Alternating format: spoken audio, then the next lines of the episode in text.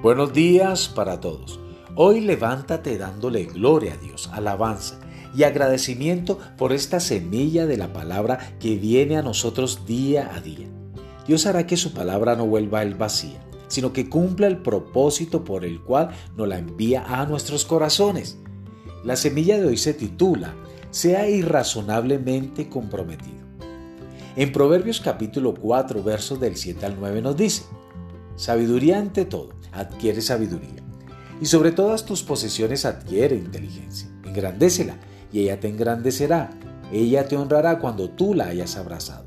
Adorno de gracia dará tu cabeza, corona de hermosura te entregará. Si usted en realidad quiere recibir sabiduría de Dios, tendrá que leer las escrituras de una forma menos superficial. Será necesario que se alimente de ella de noche y día deberá renovar su mente con la palabra de Dios para deshacerse de la basura con la cual has estado alimentándola. Uy, pero pastor, quizás usted esté diciendo, eso es poco razonable. Pues así es. Considere lo siguiente. El estudiante de música en la universidad ensaya varias horas todos los días.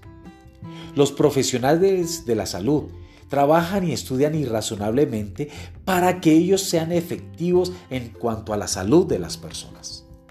Los atletas olímpicos se entregan de 6 a 8 horas al día para perfeccionar su técnica. Lo hacen porque su dedicación para lograr sus metas es poco razonable. Lo mismo se aplica en su vida.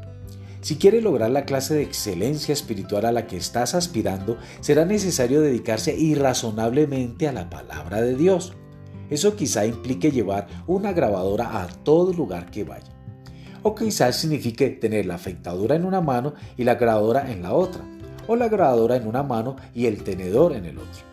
Haga lo que sea necesario para saturarse totalmente de la palabra de Dios.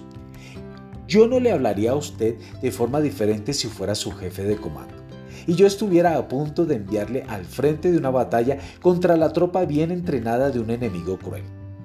Usted forma parte de las tropas de asalto de Dios tiene un enemigo que está empeñado a destruirle a como dé lugar. En este ataque crucial sin tregua y acérrima contra usted, Satanás enviará el personal infernal mejor calificado para derribarle. Y si usted quiere obtener la victoria, deberá someterse al entrenamiento. Para obtener sabiduría en todo tendrá que ser irrazonablemente dedicado. Así que levántate hoy y dedícate a la palabra de Dios. Que tengas un día de mucha bendición.